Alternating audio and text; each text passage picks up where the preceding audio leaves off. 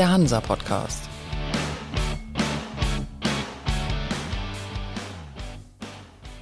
Moin aus Hamburg zur neuen Folge vom Hansa Podcast. Ich bin Michael Mayer und bei uns zu Gast ist heute Isabel Rickmers, Gründerin und Geschäftsführerin der Turtle GmbH, eine 2020 gegründete digitale Jobbörse für Seefahrer und Räder. Frau Rickmers, schönen guten Tag. Hallo, ich freue mich sehr, hier zu sein. Wir freuen uns auch. Zu Beginn eine kleine Einstiegsfrage. Gibt es genug Seeleute auf dem Markt? Für die, gibt es genug Seeleute, um die Flotte zu besetzen? Ja. Es ist auf, ja, es ist eher eine Shortage. Also ich würde sagen, es ist eher ein Arbeitnehmermarkt und wird auch noch mehr und mehr zum Arbeitnehmermarkt werden. Hängt ja auch damit zusammen, dass glücklicherweise inzwischen die äh, Schiffe voll sind und die Reedereien gut verdienen. Ähm, von daher, es wird knapp. Ich frage nicht ganz ohne Grund. Es gibt ja so Umfragen und Einschätzungen, wonach die Corona-Pandemie und die ganzen Umstände unter anderem auch dazu führen, dass Seeleute vielleicht gar keine Lust mehr haben auf ihren Beruf oder jetzt, da sie sich in der Zeit was Neues gesucht haben, als sie an Land waren, nicht mehr zurückkommen wollen in ihren Beruf. Bemerken Sie das in Ihrem Job? Ähm, also die Seeleute, die sich bei uns registrieren, suchen ja erstmal einen Job. Also von daher haben wir eher die, die, die den Job eben noch verfolgen wollen und eben äh, eine Stelle suchen. Aber es ist natürlich schon so, dass die Seefahrer jetzt in der Corona-Krise unter extremen Bedingungen auch teilweise gearbeitet haben. Ich beschreibe das immer Freunden, wenn man, also die gerade nicht in der Schifffahrt arbeiten, sich vorzustellen, quasi auf einem Schiff äh, in a way auch während dieser Corona-Zeit eingesperrt zu sein, äh, ob schon äh, zu Hause teilweise private Umstände sind, wo man eigentlich am liebsten zu Hause wäre. Also ich glaube, dass das schon psychologisch ein irrsinniger äh, Belastung und Stress war. Aber wie gesagt, die, die sich bei uns melden, sind tendenziell natürlich die, die auch einen Job suchen. Aber es ist ein Thema, dass die Reedereien sich mehr darum kümmern müssen äh, oder auch es auch tun, sich um das ja, Crew-Wellbeing, wie es so schön heißt, mehr zu fokussieren. Das wäre tatsächlich auch eine Frage. Müssen Reedereien mehr tun oder Shipmanager? Und wenn ja, was können sie denn überhaupt tun? Ich glaube, also ja, also die gerade insbesondere unsere Kunden, mit denen wir natürlich am meisten Kontakt haben, die versuchen wirklich alles Mögliche, also insbesondere Crewwechsel äh, zu gewährleisten. Oft sind die Hände einfach gebunden, das kann man nicht anders sagen. Ich glaube, das Wichtigste am Ende ist zu signalisieren, dass man alles macht. Und ich glaube, dieses Gefühl, den, den, den Mitarbeitern an Bord zu geben, alles Mögliche zu versuchen, sie abzulösen oder eben ihnen so weit wie möglich in ihrer privaten Situation auch entgegenzukommen.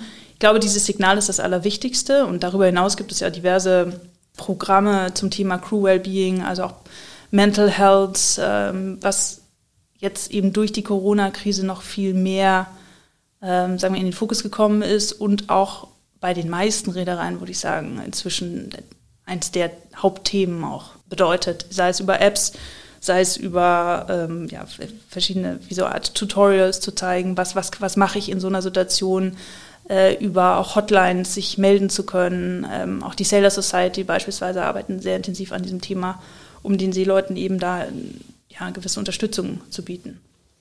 Sie haben Turtle vor einem Jahr gegründet. Wie lief das erste Jahr? Also wie viele Seeleute haben Sie denn überhaupt im Portfolio, hätte ich fast gesagt, und wie viele Räder oder Manager sind bei Ihnen registriert? Also gegründet wurde es konkret am 17. April 2020. Gelauncht haben wir im Februar 2021.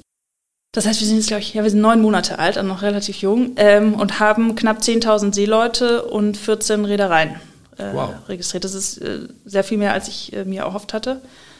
Wir haben laut Businessplan mit, ich meine, knapp 5000 Seeleuten, also Registrierungen gerechnet und das ist weitaus mehr geworden, was uns natürlich wahnsinnig freut. Sind dann da auch deutsche Seeleute dabei? Auch, aber ich würde sagen, in Relation eher die Minderheit. Dann komme ich nochmal auf die Ausgangsfrage zurück. Gibt es denn genug deutsche Seeleute aus Ihrer Sicht?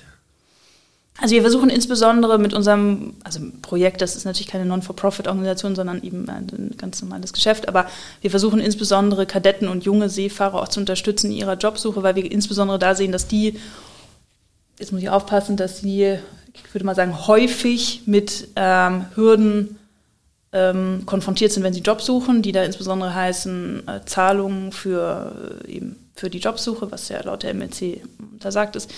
Deswegen, das ist beispielsweise ein Thema, womit wir uns beschäftigen. Deswegen, in Deutschland ist das natürlich kein Thema. Also da würde ich jetzt mal sagen, kenne ich keinen einzigen Seefahrer, der das ausgesetzt ist. Aber wir ähm, haben zum Beispiel mit der Hochschule äh, Jade auch schon gesprochen, um eben you know, den, den Kadetten dort oder zukünftigen Kadetten, eben explizit unser, unser Projekt anzubieten. Ich würde sagen, das Interesse ist in anderen Ländern größer. Also da gibt es einfach weitaus mehr Kadetten. Muss es jetzt aus jedem Land immer so gleich viele Kadetten geben? Wahrscheinlich nicht. Ich glaube, das ist einfach, kommt immer aufs, aufs Interesse und auch auf die Alternativen drauf an, wenn man ehrlich ist. Und auf der anderen Seite, was für eine Art von Räder oder Shipmanager haben Sie als, als Kunden? Sind das Deutsche vor allem als Startup sozusagen oder auch international schon? Äh, sehr, also sehr international.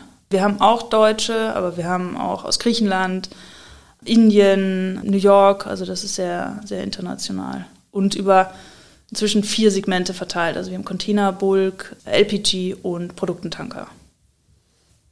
Bevor Sie Turtle gegründet haben, waren Sie unter anderem in der Geschäftsführung von Seaborn oder auch von ER Schifffahrt. Da kommt schon die Frage dann, warum ausgerechnet jetzt das Crewing-Geschäft? Wie kommen Sie darauf, sich damit intensiver zu beschäftigen? Also genau, ich habe war in der Geschäftsführung von Seaborn bis Ende Mai 2019, habe dann gekündigt, um eben auch mein eigenes Unternehmen aufzubauen. Mir war klar, dass es in der Schifffahrt sein würde, weil ich einfach, ich bin da wie wahrscheinlich viele andere gefangen von und habe eine wahnsinnige Leidenschaft dafür auch entwickelt und bin immer noch fasziniert von der Industrie und hatte mir überlegt, in welchem Bereich es am meisten Sinn macht. Und mir ist Crewing relativ schnell aufgefallen, sage ich mal, weil die Menschen an Bord und die Mitarbeiter an Bord einen enormen Einfluss auf im Prinzip die ganze Firma haben. Äh, also der Impact ist sehr hoch, die Wichtigkeit ist sehr hoch. Und ich fand aber, dass kaum Innovation im Crewing stattfand. Also das, wie gesagt, war 2019. Inzwischen sieht man ja hier und da auch mal weitere Startups, die sich im Crewing, jetzt zum Beispiel Crewwechsel, äh, beschäftigen, was ich super gut finde. Zu dem Zeitpunkt, also damals ist es ja nicht, aber vor zwei Jahren äh, war da eben noch gar nichts und dann habe ich mich eben ein bisschen mehr damit beschäftigt und bin eigentlich relativ schnell auf diesen Recruitment-Bereich gekommen und dachte, das ist ein globaler Rekrutierungsmarkt, der Stand jetzt immer noch, sagen wir mal, relativ oder so funktioniert, wie es schon vor Jahren funktioniert hat. Und dachte eben, dass da ein Marktplatzmodell global eben Effizienz, Transparenz schaffen kann und unter anderem eben auch jungen Menschen einfach den direkten Draht zu den Reedereien ermöglicht. Dennoch treten Sie ja schon auch in Konkurrenz zu großen Shipmanagern. Was können Sie besser? Eigentlich ist es nicht wirklich Konkurrenz. Wir haben sogar Shipmanager als Kunden. Wir sind eher, würde ich sagen, vergleichbar mit einer Agentur vor Ort. Also klar, Crewing Manager haben auch lokale Agenturen, aber dadurch, dass wir diesen globalen Auftritt haben, nutzen die uns auch für you know, äh, potenzielle ähm, Shortages oder eben kurzfristige Vakanzen, die sie suchen. Deswegen würde ich mich gar nicht so sehr, oder ich sehe mich eigentlich nicht, oder ich sehe uns auch nicht als, äh, oder wir sehen uns nicht als äh, Wettbewerber der, der Ship Manager. Dennoch muss man sich ja erstmal etablieren im Markt als Start-up. Ist der Name Rigmas dabei vielleicht ein Türöffner, weil man den Namen kennt? Oder ist es vielleicht sogar eher das Gegenteil, weil es ein Name für ein traditionsreiches Unternehmen ist, den man vielleicht nicht unbedingt mit einem Startup in Verbindung bringt? Ach so. Also diesen negativen Punkt hätte ich, also das negativ, aber dass Tradition quasi nicht mit Startup in Verbindung war, das hätte ich gar, würde ich gar nicht so sehen. Es gibt ja viele auch traditionsreiche Familienunternehmen, die dann sehr innovativ äh, auch sind. Ich glaube, wahrscheinlich hat der Name natürlich am Anfang geholfen, insbesondere bei den, den Seefahrern, weil, weil denen der Name einfach ein Begriff war. Ich glaube, was uns insbesondere hilft, ist das Team, also unser Team, das Team bei Turtle. Das sind erfahrene Crewmanager, Ex-Crewmanager, die schon lange Jahre da gearbeitet haben, die auch ein gutes Netzwerk mit Seefahrern haben, die wissen, die sich auch in Seefahrer reinversetzen können. Und ich glaube, das hat am Ende das meiste dazu beigetragen, warum wir so stark jetzt gewachsen sind. Und natürlich, klar, die Value Proposition und die Art von Marketing, weil ich glaube, so im Kern, klar, Rigma so als Anfangs, ja, Trigger sicher, aber ich glaube, am Ende überzeugt das Team bin ich auch sehr glücklich, dieses tolle Team inzwischen um mich herum versammelt zu haben. Sind auch viele von eher Schifffahrt dabei. Also viele alte Kollegen sind jetzt bei Turtle mit an Bord. Das heißt, für diese Kollegen, aber auch für Sie selbst ist es ja dann doch schon eine Umstellung. Sie kommen aus dem traditionellen Schifffahrts- oder Shipmanagement-Geschäft und machen jetzt Startup. Ja. Ist das schwer für Sie oder fällt Ihnen das leicht? Ich liebe es. Also das ist genau das, was, was ich machen will, was ich machen wollte. Es ist wahnsinnig intensiv. Also wenn ich es vergleiche mit einer Geschäftsführungsposition, ich dachte schon, das ist sehr intensiv, aber äh, so ein Startup aufzubauen ist einfach nochmal eine ganz andere Dimension. Es macht aber wahnsinnig viel Spaß. Also das ist, was ich immer wollte. Das heißt, zurück zu den Wurzeln nicht unbedingt.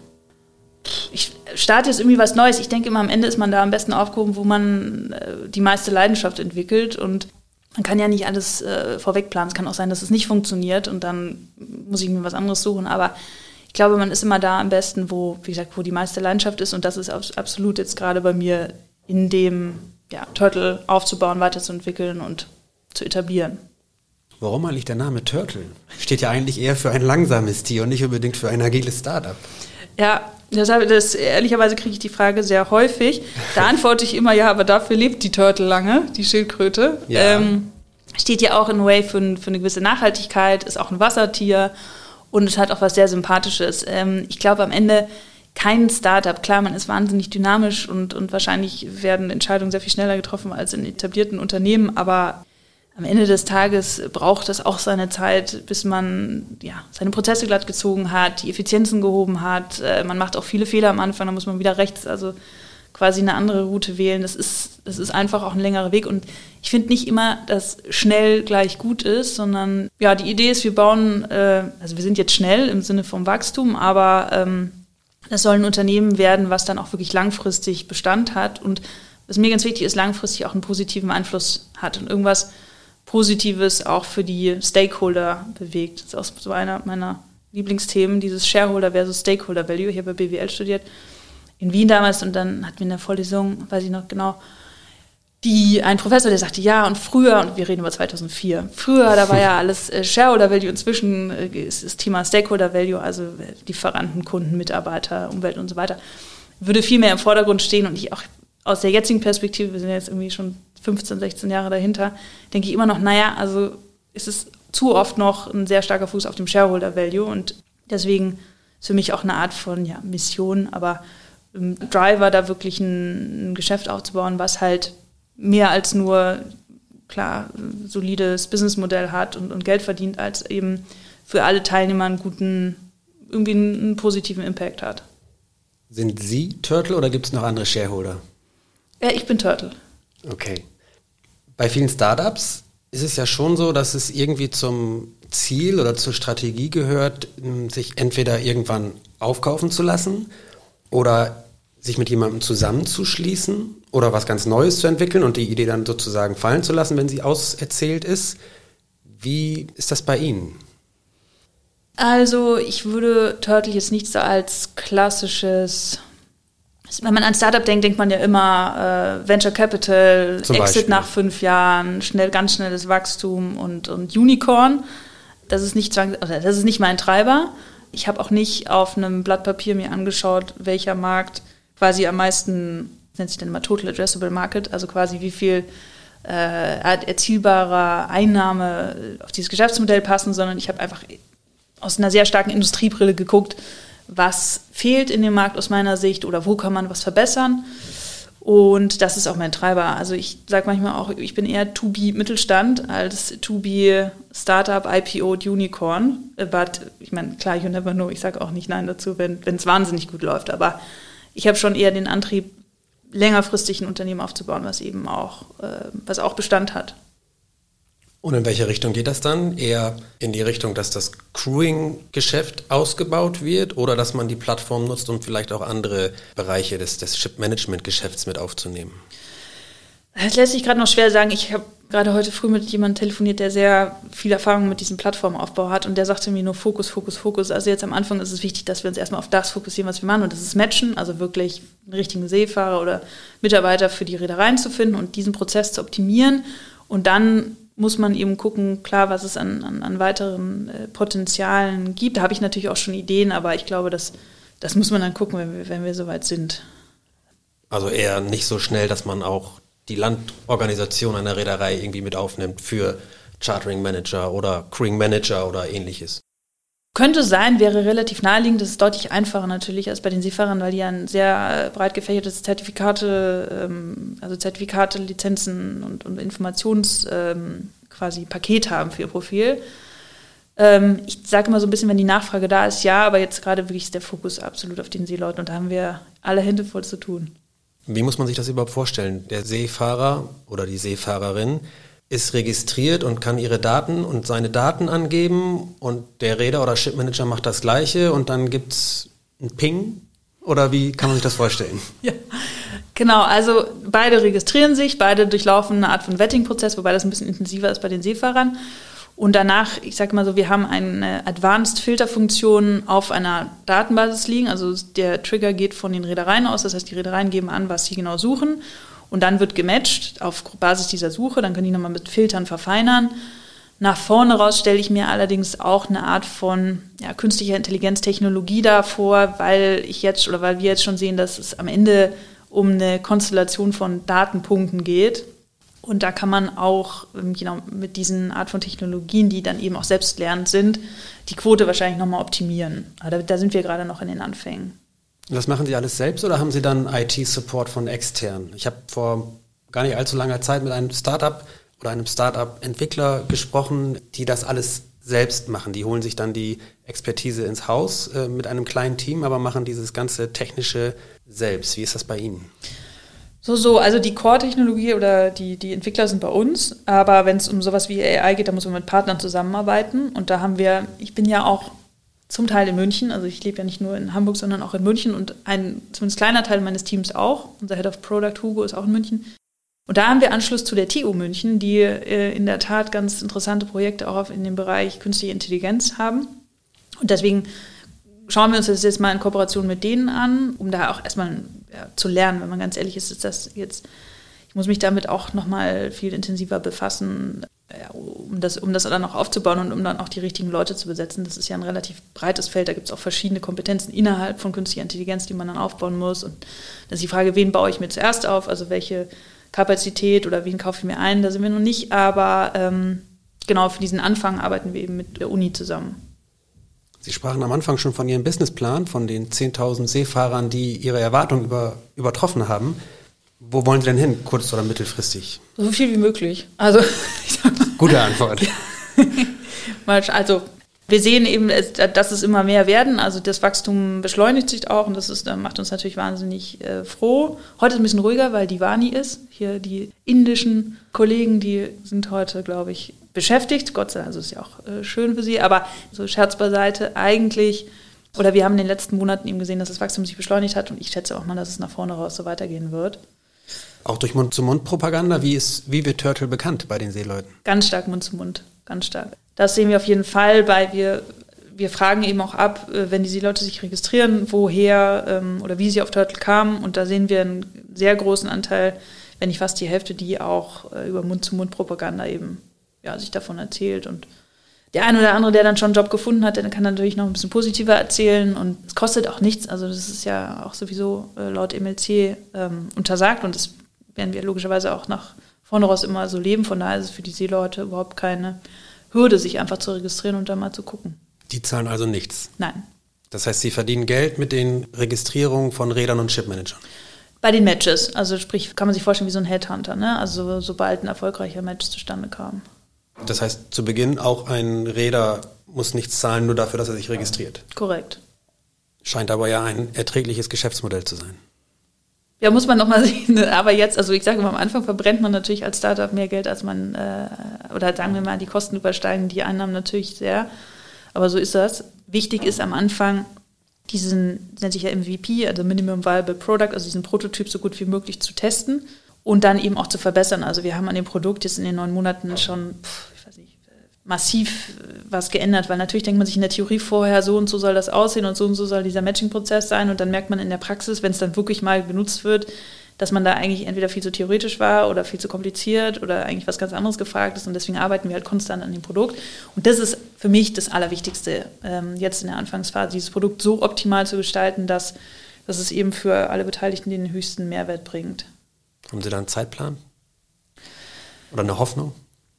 Bis wir soweit sind, dass das Produkt richtig optimal ist. Naja, ich, zum Leidwesen meiner, meiner Mitarbeiter habe ich immer 3500. Also ich habe immer wahnsinnig viele Ideen und will eigentlich alles schon gestern umgesetzt haben. Deswegen glaube ich, dauert das. Das ist ein ewiger Prozess. Es gibt immer irgendwas zu verbessern und wir haben auch wirklich tolle Kunden, die eben uns auch Feedback geben, Inspiration geben, wie gesagt, auch intensiv mit uns arbeiten, sodass wir die you know, innerhalb dieser praktischen Use Cases auch das Produkt weiterentwickeln können. Also ich glaube, richtig perfekt, aus meiner Sicht zumindest, wird es wahrscheinlich nie, sondern es gibt immer was zu optimieren. Und haben Sie einen Zeitplan, wann das ganze Profite abwerfen soll?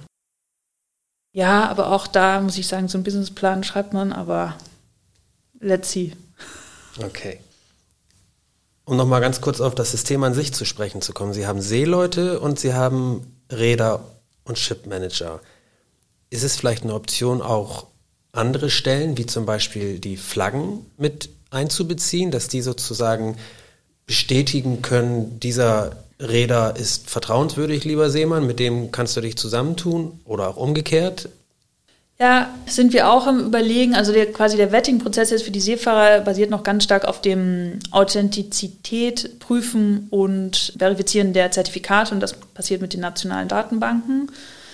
Weitere, sage ich mal, Stakeholder zu involvieren, wie beispielsweise Flaggenstaaten, kann auch eine Option sein. Wie gesagt, aktuell ist es irgendwie das Thema Fokus, sind wir erstmal auf unserem Track unterwegs und da fahren wir soweit ganz gut. Ich muss sagen, bei den Reedereien die, diejenigen, die wir jetzt als Kunden haben, die kennt man auch oder kenne ich auch. Also das, da, da kann man auch wirklich sagen, dass das, äh, wie es auf unserer Seite steht, reputable Ship Owner auch sind, die absolut äh, hervorragend mit den Leuten umgehen.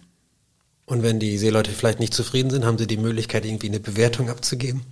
Ja, das müssen wir jetzt noch aufbauen. Das ist ein sehr wichtiger Punkt. Ich bin aber bei diesem Assessment-Thema sehr vorsichtig, weil man da auch wahnsinnig viel falsch machen kann. Ja. Ich habe Gott sei Dank ein, ähm, ein äh, super Mitglied in meinem Team, Klaas Heil Diekmann, der, der war früher zur See gefahren, das bei uns in der ER-Schifffahrt die Qualitätsabteilung geleitet hat, mit dem ich genau diese Themen Assessment, Endorsement, Evaluation, wie wir es nennen, eben äh, bespreche. Und da haben wir noch, da sind wir dabei, eben was aufzubauen, haben da aber jetzt noch nichts finalisiert, weil, wie gesagt, man muss da also sehr vorsichtig sein, dass es aussagekräftig ist, aber trotzdem, ja, ich glaube, dass es aussagekräftig ist. Es gibt ja diverse Arbeitgeberbewertungsplattformen da draußen und da gibt es ja auch die und also solche und solche Erfahrungen mit. Deswegen muss das auch dann auch sitzen, wenn, wenn wir es launchen. Ich könnte mir vorstellen, dass das nicht ganz leicht ist, gerade diesen Prozess zu gewährleisten, dass es eine vernünftige Bewertungsmöglichkeit gibt, ohne dass es in irgendwelche Beschwerdeplattform äh, übergeht, wo man dann vielleicht nicht mal weiß, für was man gerade an die Wand gestellt wird. Genau, ja, absolut. Deswegen, ja, in beide Seiten. Also das, das ist auch immer schwierig zu beurteilen, denn das ist natürlich, also auch wenn, wenn Seefahrer an Bord nicht happy sind, das ist, hat dann auch was mit die Konstellation an Bord, vielleicht hat das mit bestimmten Personen dann nicht harmoniert, das hat sich dann hochgeschaukelt, dann ist dann Unzufriedenheit, eine grundsätzliche Unzufriedenheit, was dann nicht ausgesprochen wurde und so. Da muss man schon immer sehr genau hingucken, woher kommt das um dann eben auch qualifiziertes Feedback an die Reedereien geben zu können. Aber wie gesagt, da bauen wir gerade noch was auf. Klingt alles sehr spannend. Frau Rickmers, ich bedanke mich für den Besuch und das interessante Gespräch. Ja, vielen Dank Ihnen auch.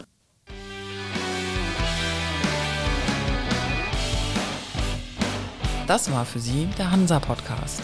Jetzt abonnieren und keine Folge verpassen. Alle News und Hintergründe aus der maritimen Welt aktuell auf hansa-online.de und monatlich im Hansa-Magazin.